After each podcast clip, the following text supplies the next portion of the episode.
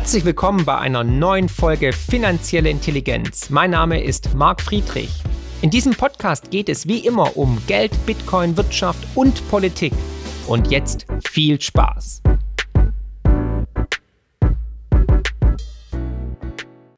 Vielen Dank, vielen Dank für die Einladung und Einleitung. Schönen guten Morgen auch. Jetzt schon zwei heftige Brocken hinter uns und das, was jetzt kommt, ist wahrscheinlich noch mehr ein Schlag in die Magengrube.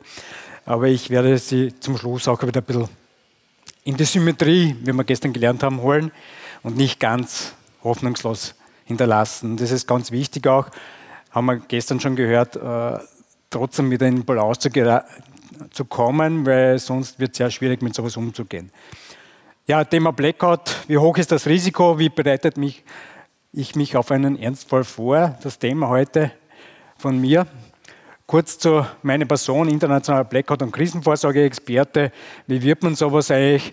Eigentlich zufällig, weil ich vom Hintergrund her Berufsoffizier bin, bis 2012 im österreichischen Bundesheer im Bereich Cybersicherheit tätig war, dann durch ein berufsbegleitendes Studium erst auf dieses Thema gestoßen bin dann äh, und dann festgestellt habe, da gibt es Entwicklungen, die schauen nicht sehr erfreulich aus der anderen Seite niemand wirklich, der sich zuständig verantwortlich gefühlt hätte für dieses Thema. Äh, einzelne Akteure schon ein bisschen, aber keine wirkliche Auseinandersetzung. Und der habe dann 2012 beschlossen, auszusteigen. Die Karriere als Wanderprediger zu beginnen war in den ersten Jahren eher ruhiger. Äh, die letzten Jahre, vor allem seit letztem Jahr, sehr intensiv. Äh, bis zu drei Veranstaltungen am Tag. Äh, mit Online geht das zum Glück, sonst wäre das nicht möglich. Äh, ja, und ich versuche das Thema in unterschiedlichen Kontexten, Kreisen auch äh, weiterzugeben. Von Gemeinden, wie können sich Gemeinden vorbereiten, Unternehmen, momentan sehr intensiv mit der Lebensmittelwirtschaft, äh, aber auch Behörden bis hin zur österreichischen Präsidentschaftskanzlei. Und daher habe ich, glaube ich, sehr einen breiten und tiefen Einblick in die Vorbereitungen, vor allem in Österreich. In Deutschland war das Thema bis letztes Jahr eigentlich ein Tabuthema, durfte nicht angesprochen werden oder wurde nicht angesprochen werden mittlerweile etwas verbessert, aber meistens, also mittlerweile mein Zugang, ich lese keine deutschen Berichte mehr, weil das kostet mir zu viel Blutdruck, äh, weil da so viel Blödsinn drinnen ist, leider, und es schwer auszuhalten ist. Und ich weiß nicht, wenn man das aufbricht und auch die Vorbereitung ist nicht wirklich greifbar. Es gibt jetzt mittlerweile einige Städte, die durchaus äh, in kurzer Zeit auch was auf die Beine gestellt haben. Aber ich denke, die Luft nach oben ist noch sehr groß und das ist auch eine äh, Botschaft oder ein Auftrag an Sie heute mitzunehmen, vor allem in Ihrer Kommune nachzubohren, wie schaut es denn dort aus? Weil das ist die entscheidende Ebene in so einer Situation. Ja, mein genereller Zugang ist ein systemischer, wo es darum geht, Zusammenhänge zu erkennen, darzustellen, was ja auch das Motto dieser Veranstaltung ist, aus anderen Bereichen Dinge anzusehen, zu hinterfragen. Äh, also mir geht es zumindest so, es löst dann immer wieder auch kognitive Dissonanzen aus, äh, also Widersprüche und ein ungutes Gefühl. Und ich glaube, ja, man muss trotzdem auch damit umgehen lernen.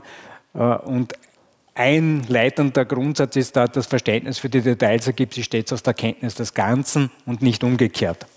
Und das ist eben auch das Ziel von hier.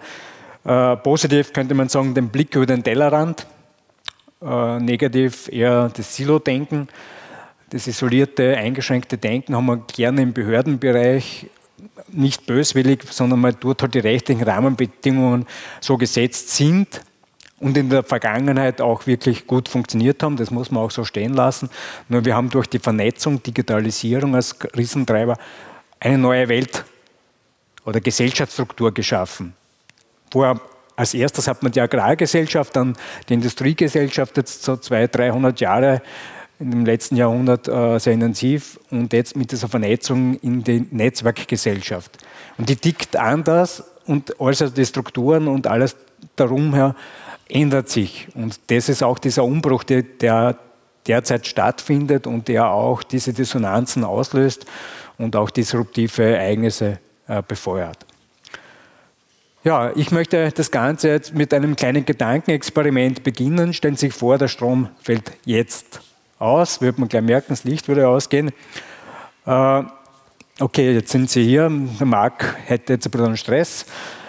Äh, ich könnte aber trotzdem weiter erzählen, also es wäre jetzt nicht so tragisch, aber wir würden trotzdem nochmal irritiert sein. Äh, in einem anderen Kontext, wo Sie normal wären, zu Hause oder im Betrieb, die Frage, was wäre dort? Zu Hause würden Sie hoffentlich einmal Sicherungen überprüfen, FI-Schalter, je nach Jahres-, Tageszeit, vielleicht auch Blick in die Nachbarschaft, sieht man dort irgendwas Auffälliges. Äh, ja, scheinbar auch im Umfeld kein Strom, okay kommt vor, auch in Wien mittlerweile immer wieder, sind lokale Ausfälle, äh, nichts weiter Tragisches grundsätzlich. Sie bekommen auch eine Nachricht über Ihr Smartphone, auch war anders Stromausfall. Und es ist zugleich wahrscheinlich die letzte Nachricht für die nächste Woche in etwa, was Sie aber zu diesem Zeitpunkt noch nicht wissen. Ja, wir würden einfach weitermachen oder die Frage eben, was würden Sie zu Hause machen, was würden Sie im Betrieb machen, welche Vorbereitungen gibt es dort für Stromausfälle? Äh, das Erschütternde für mich ist meistens keine. Äh, also ich rede nicht von Blackout, sondern von Stromausfällen, weil wir einfach gewohnt sind, dass der Strom immer verlässlich aus der Steckdose kommt. In Deutschland Durchschnitt Ausfallzeit 15, 12 bis 15 Minuten aktuell, wird auch immer als Beweis dafür gebracht, dass es ja ein super Versorgungssystem ist, stimmt, zumindest bisher, äh, und daher auch wenig Rückfallebenen. Ja, die Frage Mittagessen heute wird wahrscheinlich kalt ausfallen. Kochen ist nicht möglich. Oder auch das Fertigkochen, wenn inzwischen was passiert wäre, äh, wird nicht möglich sein. Es wird Nachmittag noch immer kein Strom, ungewöhnlich. Normalerweise nach wenigen Minuten bis wenigen Stunden der Strom wieder da bei lokalen Ausfällen. Nach dem heutigen Vortrag wissen Sie, dass Sie ein Radio inzwischen einschalten sollten und hoffentlich dort auch was erfahren. Das ist von Region zu Region unterschiedlich. Offiziell sollten die äh, öffentlich-rechtlichen Rundfunkanstalten in der Lage sein, weiterzusenden. Die Frage ist, wie weit das wirklich funktioniert. Ähm, aber nehmen wir an, es funktioniert und Sie hören, ja, es gibt einen größeren Ausfall. Man weiß weder die Ursache noch die Dauer, aber es wird wahrscheinlich länger dauern. Daher auch die Frage, was würde jetzt am Nachmittag in den Betrieben oder wo auch immer Sie tätig sind, äh, weiter passieren? Welche Maßnahmen wären zu setzen oder hätten schon früher gesetzt werden müssen? Äh, meistens schon deutlich früher. Nach wenigen Minuten wird es in vielen Unternehmen schon kritisch, weil wir nicht gewohnt sind, mit Stromausfällen umzugehen. Dann das nächste große Thema, wenn Sie noch Kinder oder Enkeln irgendwo in der Schule, im Kindergarten haben, in der Kindertagesstätte, was passiert jetzt dort, wenn sie nicht dorthin können, ihre Kinder abzuholen oder wenn der öffentliche Verkehr nicht funktioniert. Und das ist ein riesen Stressfaktor, wenn man das nicht weiß und zwar zum Hörer greifen kann, aber niemand mehr erreicht. Äh, und das ist ein wichtiger Punkt in der Vorsorge, dass man jetzt im Vorfeld klärt mit der jeweiligen Einrichtung, was es dort vorbereitet. Ich kann für Deutschland ziemlich sicher beantworten, nichts. In Österreich sind wir dabei. Die Schulen haben derzeit seit äh, Dezember den Auftrag, sich auf dieses Szenario vorzubereiten, das auch mit den Eltern abzustimmen. Das läuft. Äh, bei den Kindertagesstätten oder Kindergärten sind wir noch nicht so weit, aber das ist auch, äh, ja, wird auch noch kommen. Und gilt genauso, wenn Sie Mitarbeiter haben. Wenn die nicht wissen, was jetzt los ist, dann sind die weg. Nämlich entweder physisch, wenn es möglich ist, oder mental. Und sie sind nicht mehr handlungsfähig, auf Deutsch gesagt. Ja, dann die Frage, wie kommen Sie nach Hause? Auch von hier heute. Äh, wenn Sie mit dem Auto unterwegs sind, haben Sie hoffentlich genug Treibstoff im Tank, dass Sie noch nach Hause kommen, weil die Tankstellen draußen gehen natürlich auch nicht mehr. Und zwar länger nicht mehr. Äh, das heißt, das wäre auch ein guter Ansatz, in Zukunft den Tank immer halb voll zu halten. Dann haben Sie zumindest noch gewisse Distanz, die sie sicher überwinden können. Wenn Sie öffentlich unterwegs sind, so wie ich mit der Bahn hier, äh, ich würde jetzt nicht nach Hause kommen. Äh, ich habe aber immer einen großen Reiserucksack, der halb voll mit zumindest rudimentären Notfallausrüstungsgegenständen ist. Wärme, Wasserfilter, äh, Notnahrung, ein bisschen Erste-Hilfe-Ausrüstung, vor allem Wetterschutz, das ist im Winter natürlich besonders kritisch. Äh, das heißt, auch wenn Sie öffentlich reisen, vielleicht in Zukunft das eine oder andere doch mitzuhaben. Auch im Auto vielleicht nicht so blöd, äh, vielleicht gescheitere Schuhe oder auch im Büro, vor allem die Damen, dass sie vielleicht gewisse Distanzen zu Fuß auch bewältigen können. Regenschutz, Wasser, einen kleinen Rucksack, äh, Kleinigkeiten einfach. Ja, zu Hause, wenn Sie nach Hause kommen, die Frage, wie kommen Sie überhaupt in Ihr Haus rein? Haben Sie ein Smart Home und keinen Schlüssel mehr draußen? Dann könnte das jetzt ein bisschen problematisch werden, wenn Sie vor verschlossenen Türen stehen. Äh, wenn Sie im Mehrparteienhaus wohnen, die Frage vielleicht auch schön weiter oben. Ne? Äh, Aufzug geht auch nicht. Sie sind aber in der glücklichen Lage, Sie stecken nicht wie möglicherweise zig, hunderttausende Menschen je nach Tageszeit gerade im Aufzug fest. Die Feuerwehren würden tagelang nur Aufzugsbefreiungen durchführen müssen. Wird sich nicht ausgehen. Das heißt, auch da eine Motivation in Zukunft, den Aufzug öfter nicht zu nutzen. Das heißt, Sie tun was für die Fitness. Wenn es weiter oben ist, dann wird es natürlich schon ein bisschen eine Challenge, aber vielleicht doch gut. Äh, sie sparen Energie, auch wichtiger Punkt in der Situation jetzt überhaupt oder auch in Zukunft, wie wir gerade gehört haben. Energie wird kostbarer und vor allem Sie können hoffentlich nicht stecken bleiben. Ja, Abendessen dann die Frage wieder, wie bereiten Sie das zu? Und dann die nächste Frage, wie gestalten Sie Ihr Abendprogramm heute? Internet geht nicht, Fernsehen geht nicht. Das heißt, Sie haben die Chance, heute Ihres Lebens mit Ihrem Partner, Ihrer Partnerin ein Gespräch zu führen. Bei den meisten löst es erfreutes Lächeln aus, bei einigen die Sorgenfalten. Ja, vielleicht auch mal früh ins Bett zu gehen, auch nicht so schlecht. In der Hoffnung, mal in der Früh ist der Spuk wieder vorbei. In der Früh stehen sie auf, gehen auf die Toilette wie üblich. Und bei, vor allem in Deutschland, vielen wird es wahrscheinlich dann so sein, sie drücken den Spülknopf wie gewohnt und das gewohnte Geräusch danach kommt nicht. Nämlich die Füllung des Spülkastens. Weil in vielen Regionen in Deutschland mittlerweile auch die Wasserversorgung ausgefallen ist. Und damit wird schon ziemlich stressiger Morgen noch bevor Sie jetzt die Frage geklären oder klären können, wie Sie Ihren Kaffee oder Tee zubereiten, auch die, die vielleicht doch Wasser haben. Und dann die Frage, was würde jetzt wieder mit den Kindern passieren? Könnte man die in die Schule schicken, in den Kindergarten? Ist dort irgendwas überhaupt? Und wenn das nicht geklärt ist, dann werden Ihre Mitarbeiter oder Sie nicht in die Arbeit kommen. Weil dann müssen Sie dort Betreuung sicherstellen. Und das ist auch ein wichtiger Punkt einfache Antwort, es wird dann keinen Betrieb mehr geben, außer es ist ein Notbetrieb vorbereitet. Aber der wird eben sich auf jene beschränken, die für die Eltern, die in Einsatzorganisationen oder kritischen Einrichtungen sind. Aber nicht für die breite Masse, aber die breite Masse soll eh zu Hause bleiben und Ressourcen schonen.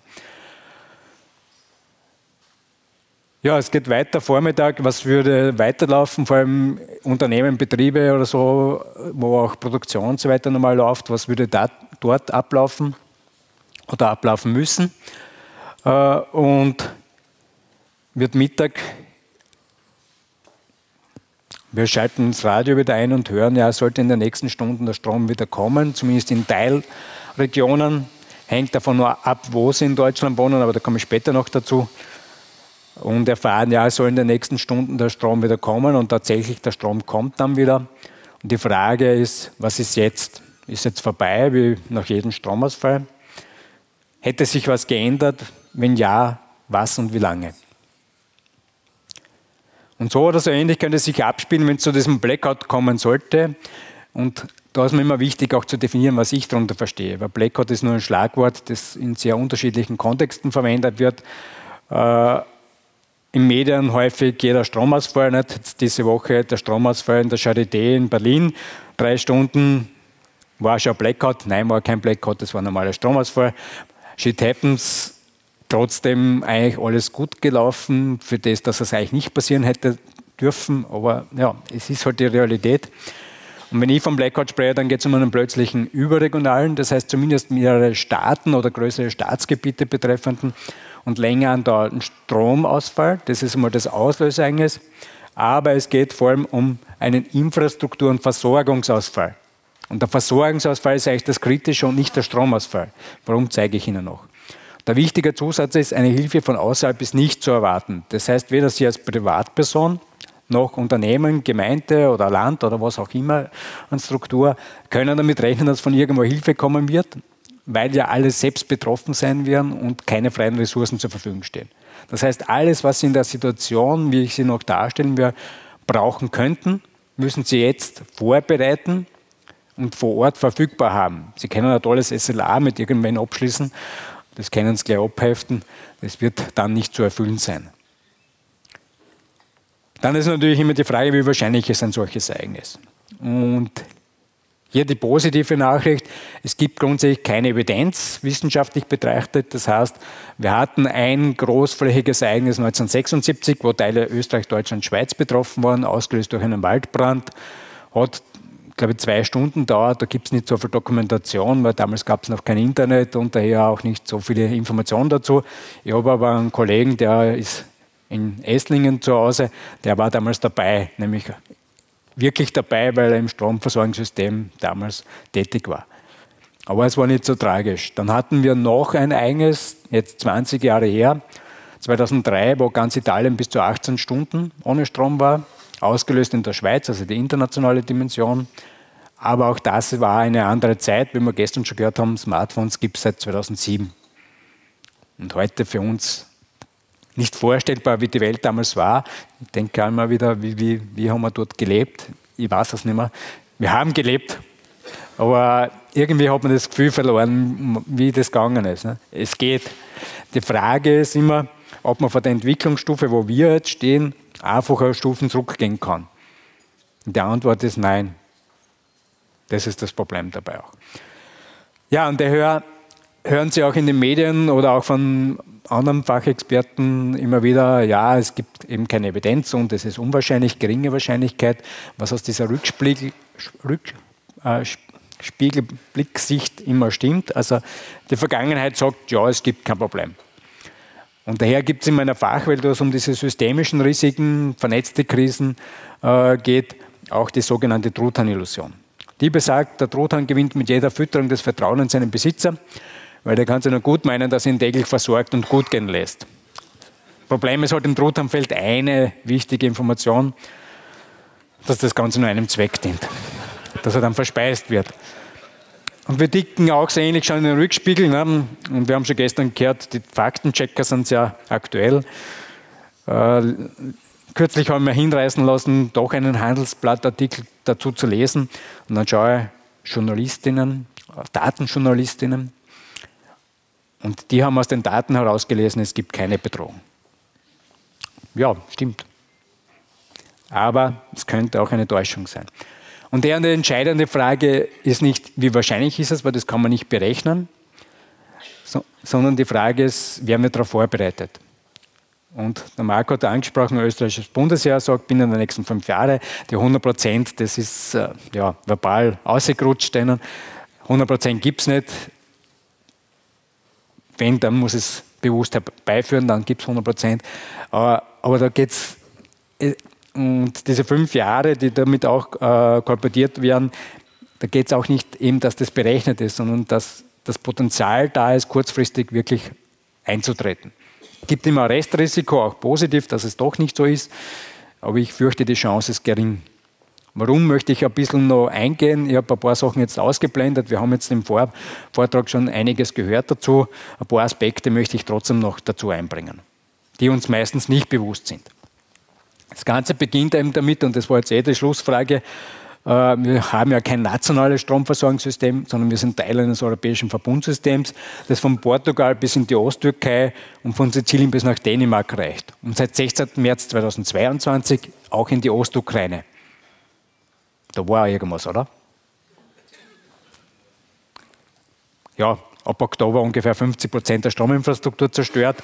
Ich bin immer wieder überrascht, wie, es, wie sie es trotzdem schaffen, das wieder herzustellen. Sie haben es momentan anscheinend wieder super im Griff, weil es gibt gerade das Angebot seit ein paar Wochen, Europa kann wieder Strom aus der Ukraine beziehen. Ist halt ein bisschen risky. Ne? weil man nicht weiß, wann der nächste Angriff kommt. Das heißt, wir sind Teil eines großen Systems. Das hat natürlich die Möglichkeiten auch, dass Deutschland zumindest theoretisch von den Nachbarländern Strom beziehen könnte. Ich sage immer theoretisch, weil praktisch ist seit Jahren, immer wenn es eng wird, haben alle Länder aus Deutschland importiert. Frankreich war auch noch bisher ein großer Exporteur. Die haben aber gerade ein größeres Problem mit ihrer Nuklearsicherheit. Äh, und die haben letztes Jahr im Sommer statt die Menge, was wir in Österreich verbrauchen, exportiert, importiert. Und das wird jetzt spannend, weil jetzt wollen alle importieren. Ne? Und das ist schon seit Jahren die Ansage, ja, wir importieren einfach aus den Nachbarländern. Da reden wir noch gar nicht für die Leitungskapazitäten, sondern dass dahinter nichts ist. Und mit Erneuerbaren halt das Problem, dass alle gleichzeitig zu viel haben oder alle gleichzeitig zu wenig haben. Es gibt dann die Aussage, ja, irgendwo weht immer der Wind. Ja, irgendwo, nein, stimmt auch nicht. Ja, man kann durch diese internationale Vernetzung das hinausschieben, aber es gibt noch immer genug Zeiten, wo das dann nicht passt. Das andere, was auch viele nicht wissen oder nicht bewusst ist, Strom ist ein sehr fragiles Gut. Es muss, haben wir kurz vorher auch schon gehört, zu jedem Augenblick 31,5 Millionen Sekunden pro Jahr die Balance zwischen Erzeugung und Verbrauch ausgeglichen sein. Und das Netz speichert nichts, sondern Strom kann man nicht speichern. Strom muss man umwandeln, wenn man speichern möchte. Und dass das trotzdem so stabil ist bisher, und das europäische Verbundsystem ist wirklich das verlässlichste weltweit bisher, hängt auch eng damit zusammen, dass wir da Stoßdämpfer drinnen haben, bald hatten, nämlich die Generatoren der Großkraftwerke.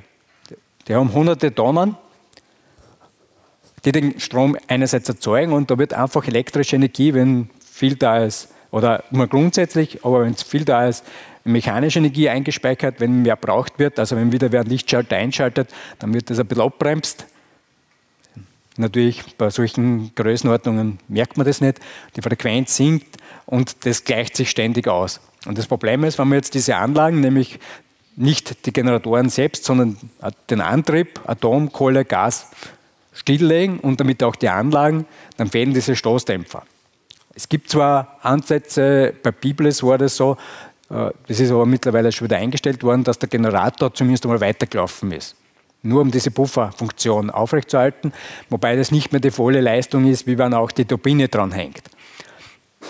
Und das Problem bei den Erneuerbaren ist halt, die haben diese Funktionalität nicht. PV dreht sich nichts, klar. Und bei Windstrom oder Windrädern dreht sich schon was, aber das Windräder produzieren in der Regel Gleichstrom und das wird mit einem Wechselrichter in Wechselstrom umgewandelt. Daher keine physische Verbindung. Und das, was da drinnen ist, das reicht im Sekundenbereich als Puffer. Besser als nichts, aber zu wenig. Es gibt so Ansätze, wie man das machen kann, nämlich mit Leistungselektronik und großen Batteriespeichern.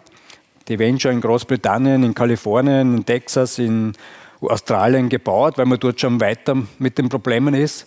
Aber in Europa ist es noch in Pilotprojekten. Es gibt dann zwar Zahlen, ja, es werden so viel Gig also, Megawatt mittlerweile und es ist bereits im Gigawatt-Bereich äh, Speicher dazugebaut. Aber diese Speicher sind standalone, die haben nicht diese systemdienliche Funktionalität eingespeichert, also einprogrammiert. Und daher, ja, wir wissen, wie es geht, wir haben auch zum Teil die Technik, aber wir machen es halt nicht systemisch und das ist das große Problem. Das Thema mit den Erneuerbaren haben wir schon gehört. Im Winter, hier Jänner 22, blau als Windstromproduktion, unten ist dann der Juni 22 mit den äh, gelben Spitzen Photovoltaikstrom, wo wir halt sehr viele Einzelflächen haben. Ne? Also da kommen wir schon fast hin von dem, was wir verbrauchen, mittlerweile auch drüber. Aber wir haben halt viele weiße Flächen, wo konventionelle Kraftwerke gebraucht werden. Und die bisherigen Großkraftwerke sind aber nicht dafür gebaut worden, ständig auf und runter zu fahren. Das ist nicht unbedingt gut für die Lauf- und Lebensfähigkeit. Und das große Thema sind die Speicher.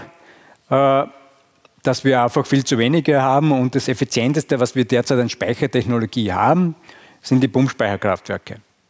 Und damit Sie kriegen, wie es da ausschaut, wir haben in Österreich zumindest auf Papier theoretisch eine Speicherkapazität von 3300 Gigawattstunden.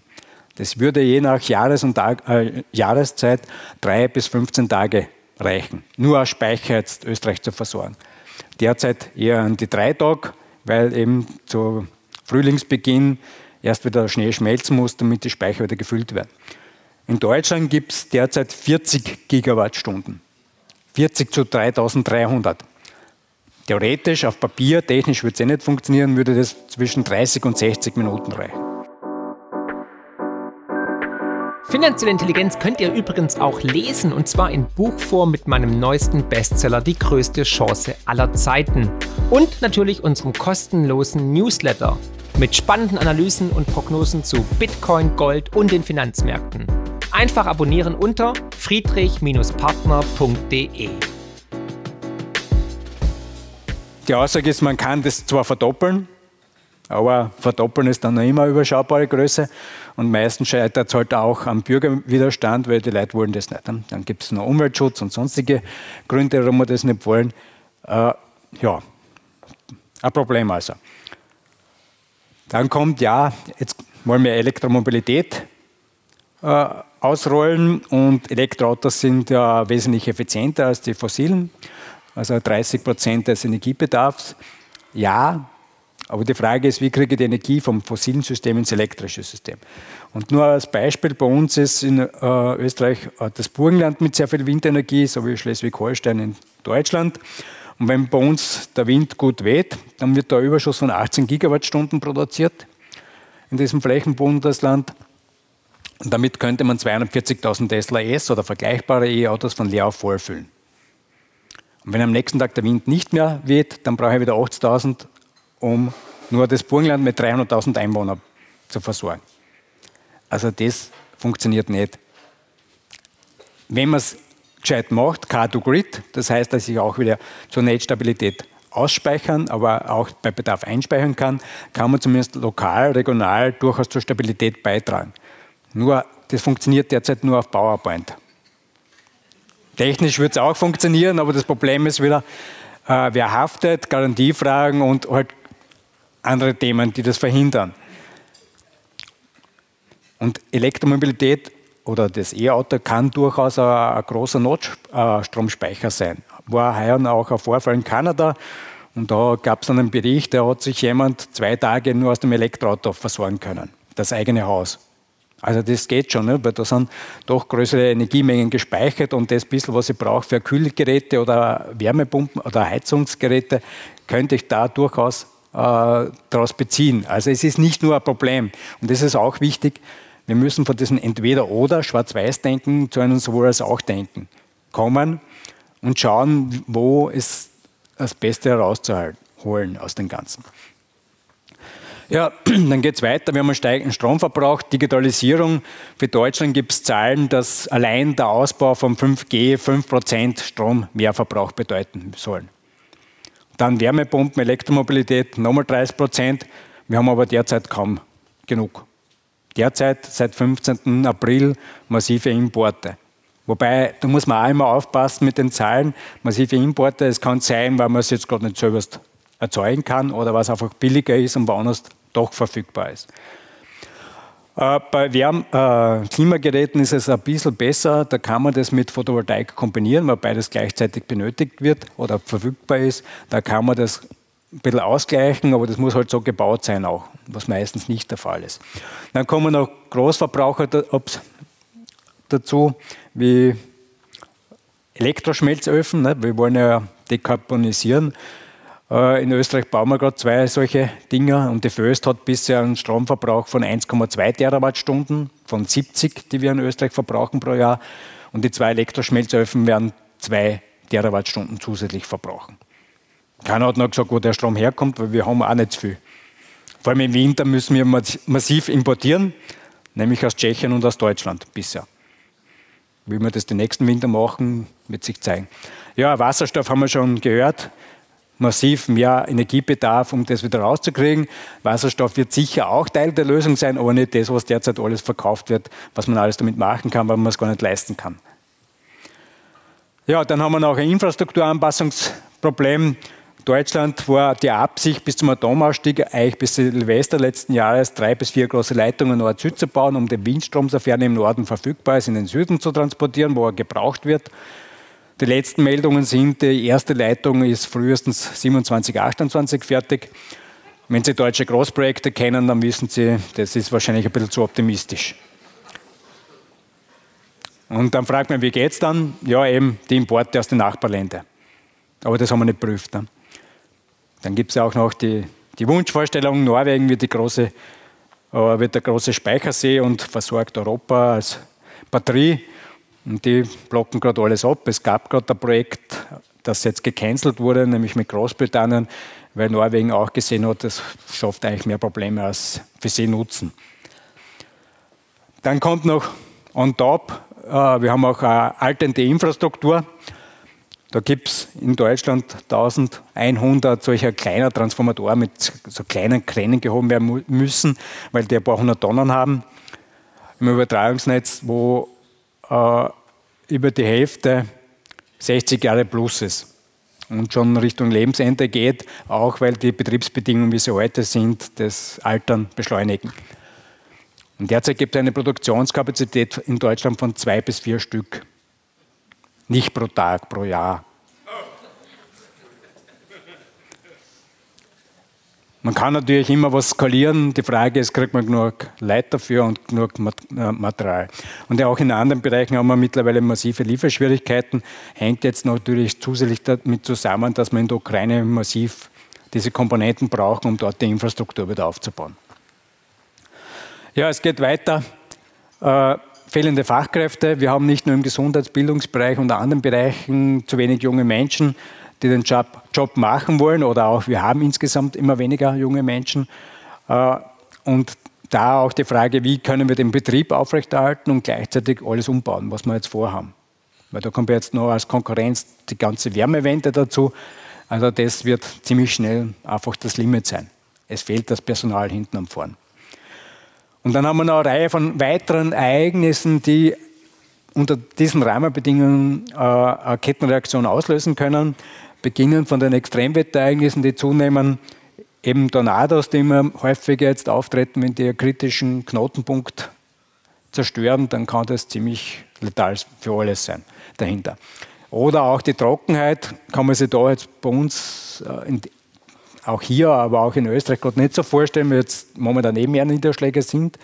Aber in Frankreich, Spanien, Italien schaut es nicht so gut aus. Massive Trockenheit schon letztes Jahr. Problem, Wasserkraft funktioniert nicht mehr. Die Kühlung von Atomkraften funktioniert nur mehr eingeschränkt oder von Kohlekraftwerken. Und das, was in Deutschland auch möglicherweise wieder im Sommer das Thema wird, kann die Steinkohle über den Rhein zu den Kohlekraftwerken gebracht werden. Wahrscheinlich wieder nur eingeschränkt oder gar nicht mehr. Die Bahn fährt eh schon prioritär, aber auch das ist ein limitierender Faktor. Wir haben auch in Deutschland das Problem mit steigenden Sabotageakten. Erst kürzlich in NRW, wo zum Glück der falsche Masten angesägt wurde, äh, ein paar Kilometer weiter wäre es der Masten zum Kraftwerk gewesen und das hätte böse ins Auge gehen können. Und man weiß nicht, was da noch daherkommt. Wir haben auch die Cyberangriffproblematik im kritischen Infrastruktur- oder Stromversorgungsbereich und viele andere Themen. Und das, was mich am meisten äh, ja, wie soll man sagen, irritiert, ist diese Komplexitätssteigerung auch durch Digitalisierung im Stromversorgungsbereich, damit man irgendwie die Flexibilität noch zusammenbekommt, steigt natürlich die Komplexität. Auf der anderen Seite immer mehr Kraftwerke, das muss ich auch irgendwie koordinieren. Äh, und Komplexität funktioniert halt anders als unsere bisherigen linearen Maschinen. Und die Techniker sind gut in ihrem bisherigen System, aber Komplexitätswissen ist leider nicht State of the Art auf der Uni oder sonst irgendwo. Und daher meine Sorge, dass da einfach Dinge, kleine Ursache, große Wirkung äh, getriggert werden können. Daher viele Dinge, die ja zusammenspielen, auch das Gasthema spielt natürlich noch rein. Äh, und daher ist es wichtig, möglichst viele Dinge zu erfassen, wo sind die Probleme. Und wenn man das sich anhört oder anschaut, da muss man sagen, dass jemand sagt, es gibt kein Risiko oder es ist kein Risiko gestiegen, dann muss ich sagen, ja, was ist dann? Was muss passieren, damit ein erhöhtes Risiko wahrgenommen wird? Das heißt, es kann zu einem ungeplanten großflächigen Ausfall kommen. Die Alternative wäre, wenn es zu wenig Strom absehbar gibt, wie es im letzten Winter äh, erwartet wurde, aber für nächsten Winter noch mehr erwartet wird, dass man Flächenabschaltungen durchführen muss. Äh, horcht sich zwar organisiert an, geplante Abschaltung, aber das Einzige, was geplant ist, ist die Abschaltung und hoffentlich die Wiedereinschaltung. Das, was dahinter passiert beim vierstündigen großflächigen Ausfall, geplant oder ungeplant, das ist vielen Akteuren leider nicht bewusst. Und daher die Frage, wie lange dauert es, wenn es zum ungeplanten Ausfall kommt? Und da auch die Schwierigkeit, Und daher die Antwort oder die Gegenfrage, was? Weil es von sehr unterschiedlichen Rahmenbedingungen abhängt. Was, welches Gebiet ist betroffen? Äh, welche Kraftwerke sind in diesem Gebiet? Gibt es die Möglichkeit zum Weiterschalten? Ist das richtige Personal am richtigen Standort? Und, und, und. Und daher gibt es da viele Unsicherheiten. Und zu Beginn und auch länger eben nicht einschätzbar, wie lange das dauern wird, weil die Erfahrung fehlt. Zum Glück. Es gibt aber Vorbereitungen, wo man das am Simulator äh, übt und halt versucht nachzubilden. Und daher die Phase 1, Strom ist weg, Strom ist wieder da, regional unterschiedlich. In Österreich rechnen wir mit rund einem Tag. Die Aussage vom Übertragungsnetzbetreiber ist so bis zu 30 Stunden, hängt eben davon ab.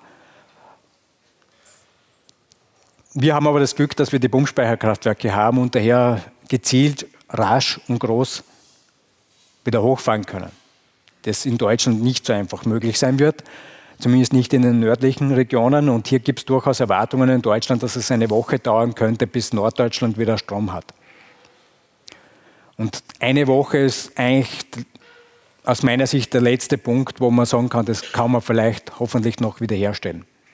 Eigentlich ist ab 72 Stunden schon nicht mehr absehbar, weil dann die meiste Notstromversorgung in kritischen Infrastrukturen, aber auch im Stromversorgungssystem Automatisierung ausfällt, aber vor allem in der Telekommunikationsversorgung. Und wenn diese Backbone-Systeme mal ausfallen, dann weiß niemand, ob man die wieder hochkriegen, weil dann einfach Hardware-Schäden größerer Ordnung zu erwarten sind. Und was auch wichtig ist, wenn der Strom wieder früher da ist, vor allem im südlichen Raum, auch hier vielleicht in Baden-Württemberg, äh, beim Zusammenschalten dieser Teilsysteme kommt es regelmäßig in der Simulation zu Totalausfällen wieder, weil da was schief gehen kann. Und daher, wenn einmal Strom da ist, einmal durchatmen, aber mal durchaus abwarten, bis eine Bestätigung kommt. Es ist damit zu rechnen, dass es länger halten wird oder so bleiben wird weil man sonst zusätzliche Schäden, vor allem an IT-Systemen, Produktionsanlagen riskiert, wenn man zu früh wieder losstartet. Das, was eigentlich immer unterschätzt wird, ist die Phase 2, nämlich die Zeit, der Strom ist wieder da, bis die Telekommunikationsversorgung wieder funktioniert. Und hier sollten wir erwarten, dass es mehrere Tage noch dauern kann. In Österreich sogar eins, ja, fährt alles automatisiert wieder hoch und nach einem Tag geht es theoretisch auf Papier sicher. In der Praxis würde ich ein bisschen pessimistischer sein. Vor allem auch, wenn man sagt, ja, wir rechnen mit 5% Hardware-Schäden. Äh, kommt darauf an, wenn das unwichtige Komponenten sind, ja. Wenn das wichtige Komponenten sind, dann muss ich erst einen Servicetechniker erreichen, das Ersatzgerät haben und den dort hinschicken, dass er das ersetzt. Und daher würde ich einmal raten, davon auszugehen, es dauert länger. Und dann kommt die Phase, ja, okay, nochmal. Und ohne Telekommunikationsversorgung gibt es keine Produktion, keine Logistik, keine Warenverteilung und keine Treibstoffversorgung. Außer es ist ein bisschen was vorbereitet worden auf lokaler, kommunaler Ebene, alles andere wird nicht funktionieren. Und dann kommt die Phase 3, Rückkehr zur Normalität, wo wir bereits von Wochen, Monaten und zum Teil länger sprechen. Es wird etwa erwartet, dass in den ersten Stunden in Europa Millionen Tiere in der Tierhaltung verenden. Und es gab letztes Jahr äh, eine Dissertation äh, im norddeutschen Raum, die sich das angeschaut hat und das leider bestätigt hat, dass die Landwirte nicht auf so ein Szenario vorbereitet sind.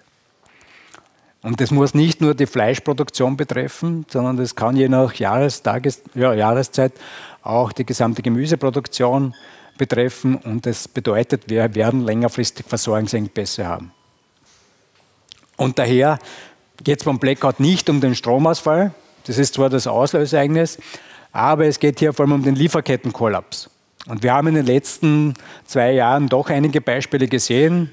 Beginnen wir der Suezkanalblockade, was ein Schiff global auslösen kann in den Lieferketten. Wenn ich sage, wir haben in Mitteleuropa auch nur einen mehrstündigen Stromausfall, großflächig, immer wichtig großflächig, dann können wir davon ausgehen, dass wir ein massives Logistikchaos haben werden. Und alle, die mit IT ein bisschen zu tun haben, wissen, never touch a running system. Greif nichts an, was funktioniert. Und da geht es nicht um die Office-IT, sondern Gebäudeleittechnik, Prozessleittechnik, möglicherweise auch ihre Küchengeräte.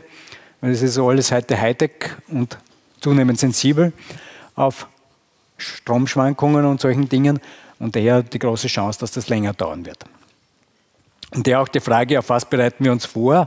Auf diesen Stromausfall Sprint mit Notstromaggregaten, je nach Einrichtung sicher auch notwendig.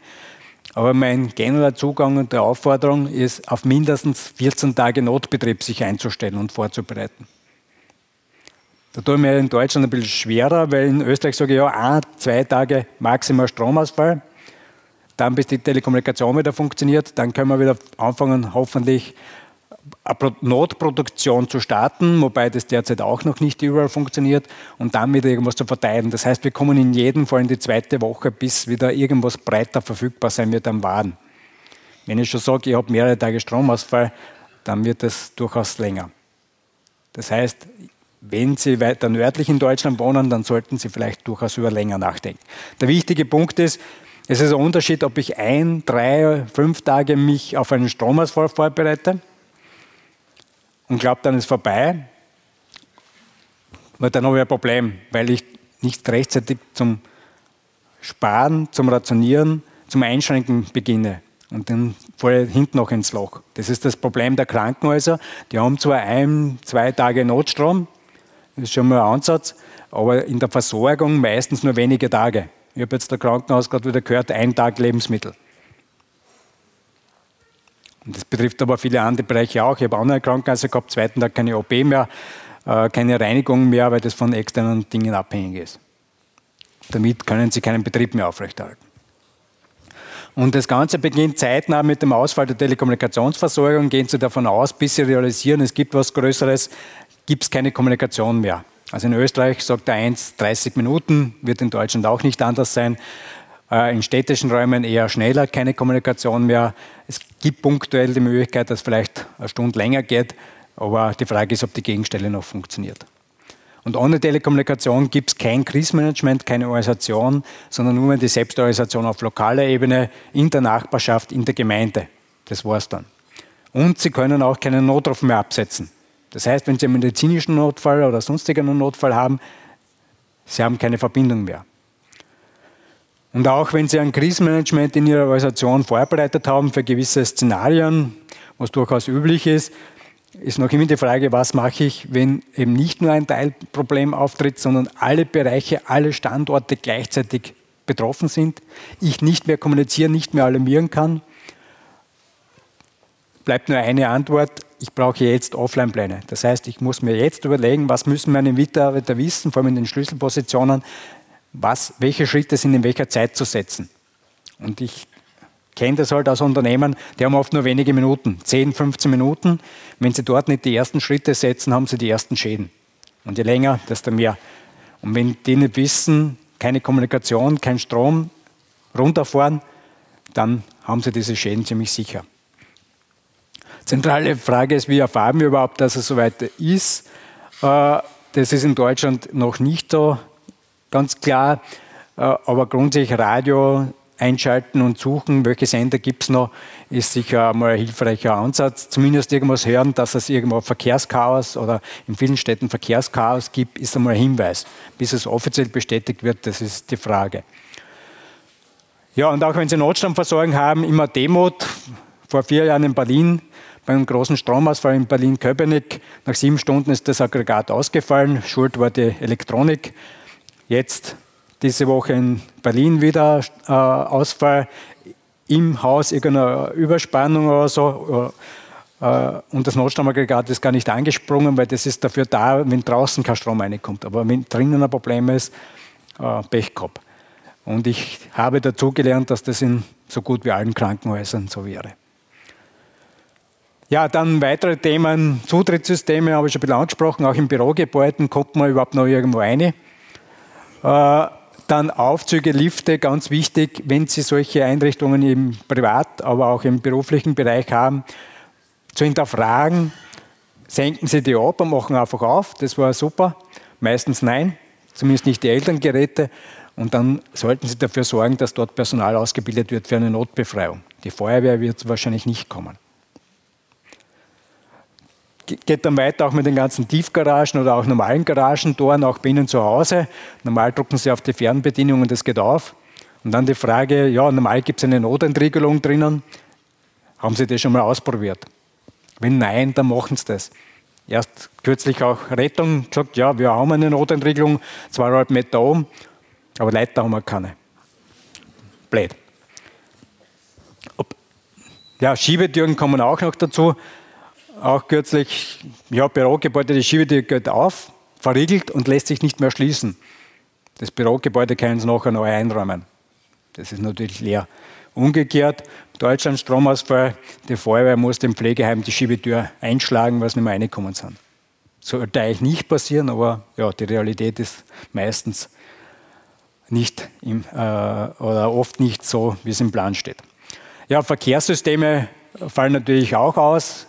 Äh, ganze Bahn, Schienenverkehr, auch der Individualverkehr in den Städten wird natürlich einmal in den ersten Stunden total Chaos, wenn keine Ampeln funktionieren, Unfälle passieren.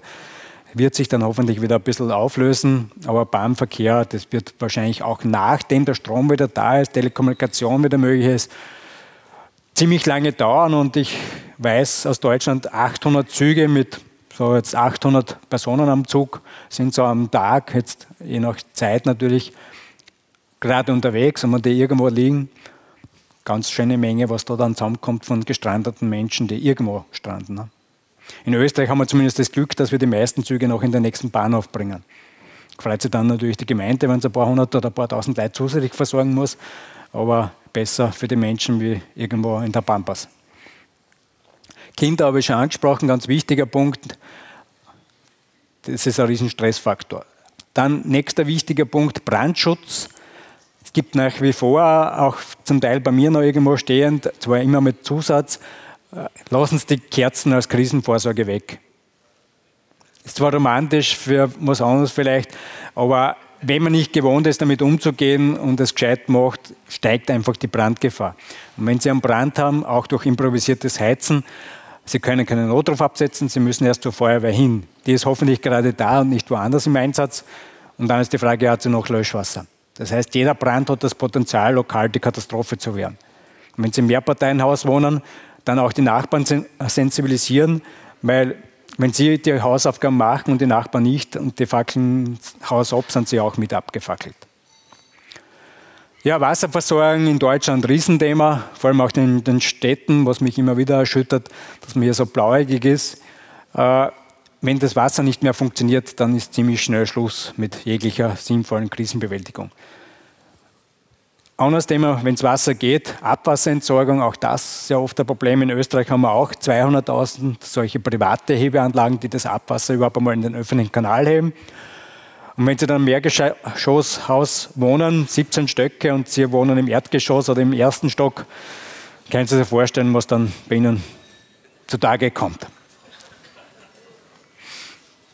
Auch das ganze Gesundheitssystem eigentlich derzeit nicht auf sowas vorbereitet.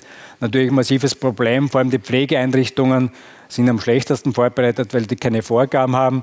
Wenn Sie Angehörige in Pflegeeinrichtungen haben, dann schauen Sie, dass Sie mal nachfragen, nachbohren jetzt und in der Situation Ihre Angehörigen rausholen, weil das wird dort ziemlich schnell sehr unschön. Ja, es geht weiter die gesamte logistische Vernetzung, alles Strom- und IT-abhängig. Das heißt, die Zahlungssysteme fallen sofort aus und es wird auch dauern, diese wiederherzustellen. Die Supermärkte können auch nicht mehr wirklich was machen. In Österreich gibt es jetzt eine gemeinsame Vorgangsweise seit November.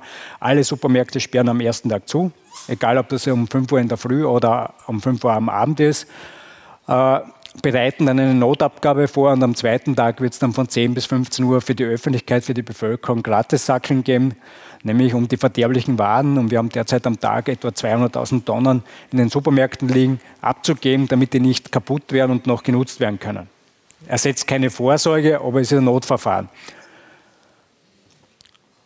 Treibstoffversorgung, auch die funktioniert in der Regel nicht, wenn der Strom wieder da ist, weil sie IT-Abhängigkeiten haben zum Server in der ganzen Logistik. Das heißt, auch wenn irgendwo eine Tankstelle wieder geht, sollte man den Treibstoff für die Einsatzorganisationen oder für Mitarbeiter in Krankenhäusern und anderen wichtigen Bereichen einmal dort reservieren. Und die breite Masse, die nichts Großartiges ähm, machen kann, sollte zu Hause bleiben und Ressourcen schonen. Medikamentenversorgung, Gesundheitsversorgung natürlich auch.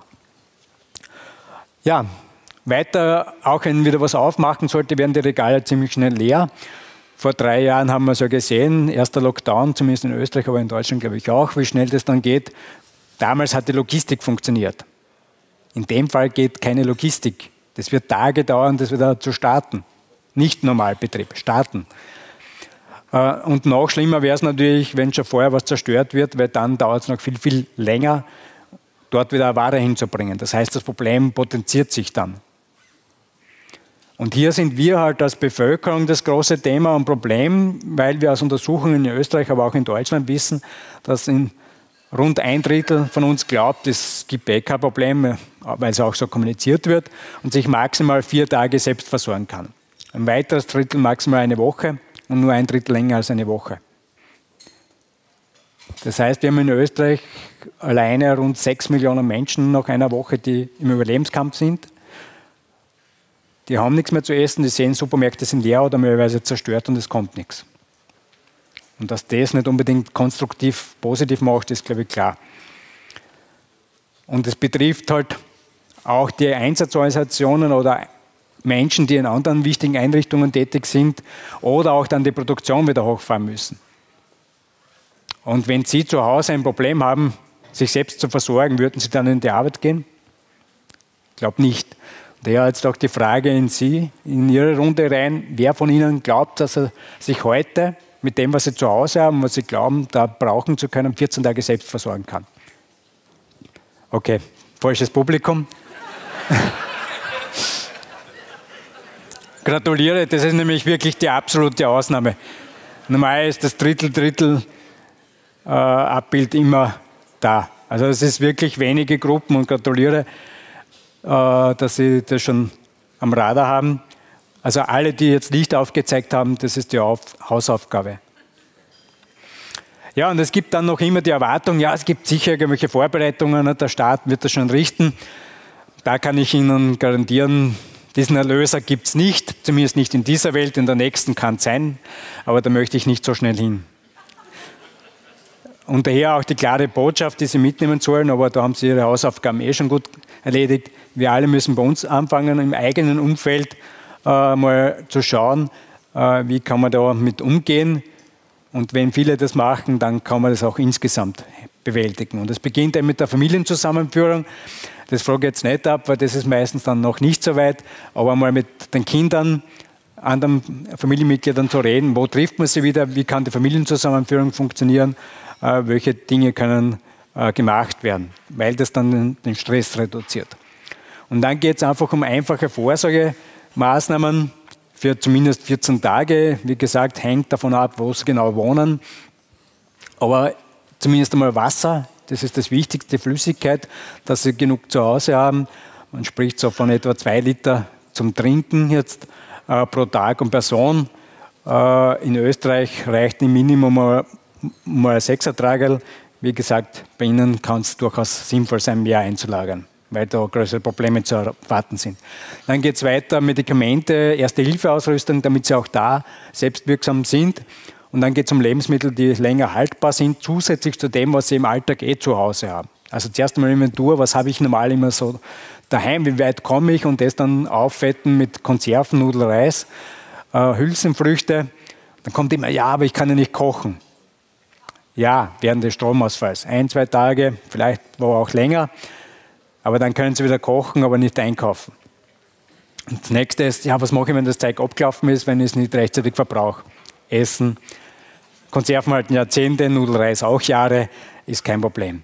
Und vergessen Sie natürlich nicht die Haustiere, aber nicht zum Essen, sondern zum Füttern. Wird auch oft vergessen, das was nämlich heikel ist, wenn Sie ein Aquarium haben, was machen Sie mit Ihren Fisch? Ja, wenn Sie das haben, haben Sie schon viel erreicht und dann gibt es noch Hilfsmittel, die natürlich sinnvoll sind. Das ist vor allem Beleuchtung. Die Kerzen haben wir gesagt, lassen wir weg.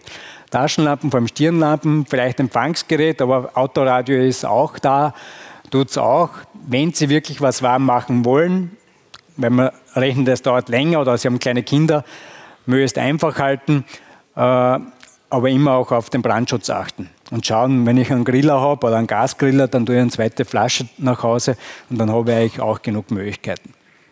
Was leider halt auch jedes Jahr schief geht, dass Leute das in geschlossenen Räumen dann machen das ist natürlich Evolution, das stirbt dann aus. Äh, ja, Bargeld auch äh, wichtig. Also in Österreich gibt es bereits die Empfehlung pro Person äh, zumindest 100 Euro in kleinen Scheinen Münzen pro Woche von der Nationalbank ausgegeben. Ich sage immer, wenn es platztechnisch irgendwie möglich ist, vielleicht ein bisschen mehr Lebensmittel oder auch Zigaretten oder andere Tauschwaren einlagern, weil das schafft Sicherheit, wenn Sie was hergeben können. Sie können natürlich nicht die ganze Nachbarschaft versorgen, aber wenn Sie ein bisschen Spielraum haben, äh, dann schafft das Zusammenhalt und Sie werden besser durch die Krise kommen. Was auch sehr wichtig ist, sind reißfeste Müllsäcke weil sie müssen möglicherweise ihre verderblichen Waren aus den Kühlgeräten zwischenlagern, weil wenn jeder sein Nassmüll einfach in Restmüll reinhaut und die Müllabfuhr nicht funktioniert, dann haben wir ziemlich schnell ein anderes Problem. Vor allem jetzt wieder im Sommer, 30 Grad plus, das wird nicht abgeführt. Äh, wenn wir da eine Gesundheitskrise auch noch dazu kriegen, das ist nicht mehr beherrschbar, weil es die Medikamente gar nicht gibt.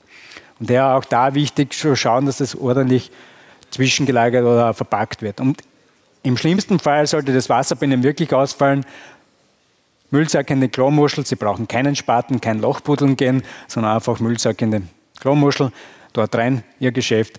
Wenn Sie noch eine Katzenstreu drauf geben, haben Sie das Geruchsproblem auch neutralisiert. Und das Notstromaggregat, das ist neben den Campingkocher meistens das Unwichtigste. Weil Notstromaggregat, Sie müssen einmal wissen, was brauchen Sie überhaupt, was wollen Sie überhaupt betreiben, dann kriegen Sie das nicht um 300 Euro, sondern um 3000 plus. Dann müssen Sie das richtig einbauen, einsetzen. Sie müssen den Treibstoff lagern, äh, der Brandlast ist, zusätzlich alle paar Monate getauscht werden muss, weil er kaputt wird. Und wenn Sie das Gerät nicht regelmäßig in Betrieb nehmen, dann funktioniert es eh nicht, wenn Sie es brauchen. Also das können Sie ja wirklich ersparen. Ja, es gibt eine Reihe von Hilfestellungen. Auf, unter diesen URLs, ich weiß nicht, ob die Unterlagen im Nachgang auch verfügbar gemacht werden, ja, äh, dann gibt es von mir auch ein Infopaket. Was können Sie vorher tun? Wie verhalten Sie sich während der Situation? Auf meiner Homepage finden Sie auch jede Menge Leitfäden, privat, aber auch für Organisationen, weil ich immer alles zusammengeschrieben habe, was ich in den letzten Jahren in den Workshops gelernt habe, damit andere auch davon profitieren können oder nicht alles neu erfinden müssen. Es gibt auch einen Podcast, einerseits für Kinder, aber auch für Erwachsene, was man auch nutzen kann für die jüngere Generation zur Sensibilisierung. Und für die Freaks gibt es auch ein Buch, das habe ich aber jetzt nicht mit, äh, wo es auch ein bisschen detailliertere Vorsorgethemen gibt. Ja, und wenn diese persönliche Ebene nicht ausreichend stabil und breit vorhanden ist, dann kann man organisatorisch draufsetzen, was man will, das wird nicht funktionieren. Also auch wenn wir die Erwartung haben, andere müssten was machen, ja, müssten auch, sowohl als auch. Aber wenn nicht jeder Einzelne von uns schaut, oder die meisten zumindest, einen äh, gewissen Puffer zu schaffen, dann wird es sehr schwierig, da rauszukommen. Und das sind einfache Dinge, die man im Vorfeld regeln kann. Und dann das wieder hochfahren, zu überlegen, was ist überhaupt Voraussetzung. Und meine Einschätzung ist, und das mache ich den Unternehmen auch immer klar, wenn sie nicht unmittelbar in der Gesundheits- oder Lebensmittelversorgung tätig sind oder sonst in einem kritischen Bereich, dann macht es erst Sinn, wieder über das Hochfahren nachzudenken, wenn sie wieder kommunizieren können. Das heißt, wenn Sie Ihre Mitarbeiter anrufen können. Größere Organisationen im Schneeballsystem, das heißt, Krisenstab ruft einmal die Abteilungsleiter oder Bereichsleiter an, die rufen die nächste Ebene an und erfahren überhaupt einmal, wie geht es den Mitarbeitern, sind die überhaupt in der Lage zu kommen, hat man gleich die Rückmeldung und dann kann man schauen, dass man wieder startet. Und die meisten Produktionsdinge oder Verkaufsdinge werden dann in den ersten Tagen und Wochen nicht wirklich relevant sein, wenn ich schauen muss, dass ich überhaupt überleben kann und da auch zu überlegen, was ist im Vorfeld notwendig vorzubereiten. Wenn Sie glauben, Sie können da irgendwas versichern, äh, dann kann ich Ihnen versichern, die Versicherungen steigen aus. Außer Sie sind im Kunstbereich tätig, also das habe ich gerade in Österreich gelernt, aber das muss man auch hinterfragen.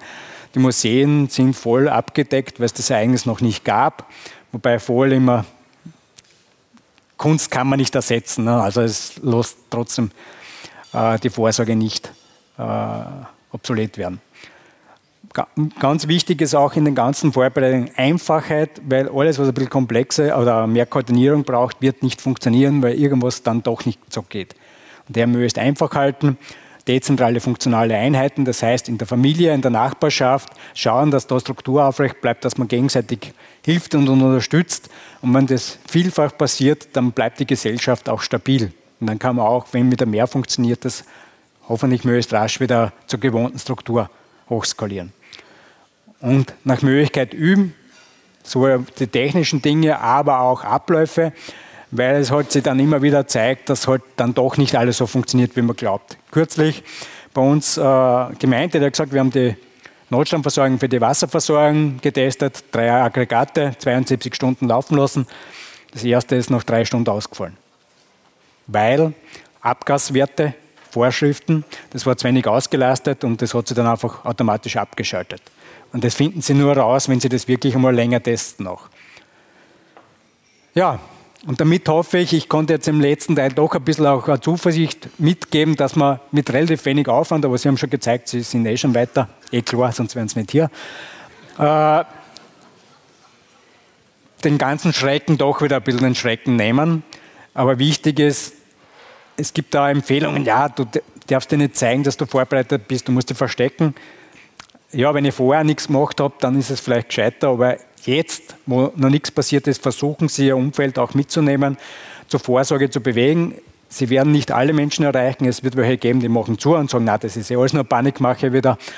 Äh, wird es auch geben, aber es gibt genug Menschen, die sagen, okay, ich bin dankbar, weil ich habe einfach über das bisher nicht nachgedacht, aber das bisschen kann ich durchaus machen und das schafft Sicherheit. Und der nehmen Sie diese Informationen auch mit in Ihre Netzwerke, wo Sie sonst unterwegs sind äh, und versuchen Sie auch andere Menschen zu erreichen und Brücken zu bauen. Danke.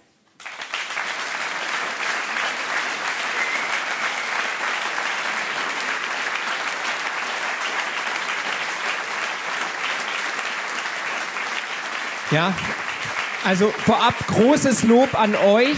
Ihr seid nicht nur mündige Investoren, sondern auch mündige Bürger. Also ich bin unglaublich stolz, dass so viele gestreckt haben heute. Nicht bei den sozialistischen Fragen, sondern jetzt hier bei der Vorsorge. Das freut und ehrt mich sehr. Und da siehst du auch, dass unsere Arbeit tatsächlich Früchte trägt, weil wir hatten ja schon zwei wundervolle Interviews und ich hatte auch viele andere Interviews und Videos zu dem Thema Blackout gemacht. Und ja, dass der ein oder andere auch zu mir schon gekommen ist, sagt, ja, wegen dir habe ich jetzt einen Notfallvorrat und habe mir das angeschaut und so weiter weil Vorsorge ist immer wichtiger als Nachsorge. Nicht nur im gesundheitlichen, sondern vor allem auch bei dem Thema. Wenn, es eintrifft, ist es nämlich Kacke auf gut Deutsch, wenn man gar nichts gemacht hat. Herbert, tausend Dank. Auch du bist heute Abend noch bei der Podiumsdiskussion dabei, bist auch hier. Wenn Fragen sind, natürlich gerne auch auf ihn zukommen. Und ja, tausend Dank erstmal für deine Zeit, für dein Wissen, das du mit uns geteilt hast. Und gebt euer Wissen bitte weiter. Seid Multiplikatoren. Ich möchte noch eins sagen. Ähm, wir haben natürlich eine Mittagspause. Ne? Und wir haben ja auch viele Netzwerkpartner. Und diese Netzwerkpartner, die heute hier sind, die sind auch, das sind teilweise schon Freundschaften, gerade mit ähm, alle, alle außer Thomas, nee, Spaß beiseite. Und da ist zum Beispiel ähm, ProLife. Ja, da habe ich meine Versicherung verkauft und mit dem Geld habe ich dann zum Beispiel Edelmetalle gekauft bei der Goldkanzlei, habe aber dann diese Edelmetalle eingelagert bei EOS, auch die sitzen in Heidenheim und ich habe auch mein Geld angelegt, unter anderem natürlich im Solidwertefonds, die sind hier, als auch bei der Vermögensverwaltung. Also da könnt ihr, wenn ihr Zeit habt, nach dem Essen gerne mal vorbeischauen, euch ähm, anhören, was die so anbieten. Und ansonsten danke ich euch erstmal jetzt für den ersten Teil, war schon wieder großartig und ich freue mich jetzt schon auf den zweiten Tag und vielleicht machen wir morgen einfach weiter, oder? Schauen wir mal. Dankeschön.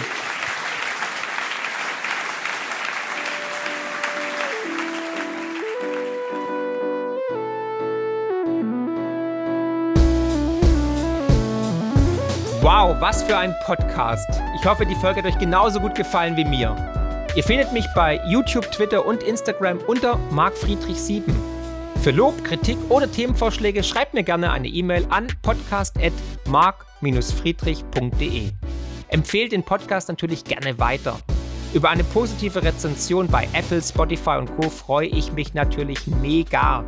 Weitere Informationen zu mir findet ihr unter mark-friedrich.de und zur Honorarberatung unter friedrich-partner.de. Ich freue mich jetzt schon aufs nächste Mal. Herzlichst, euer Marc.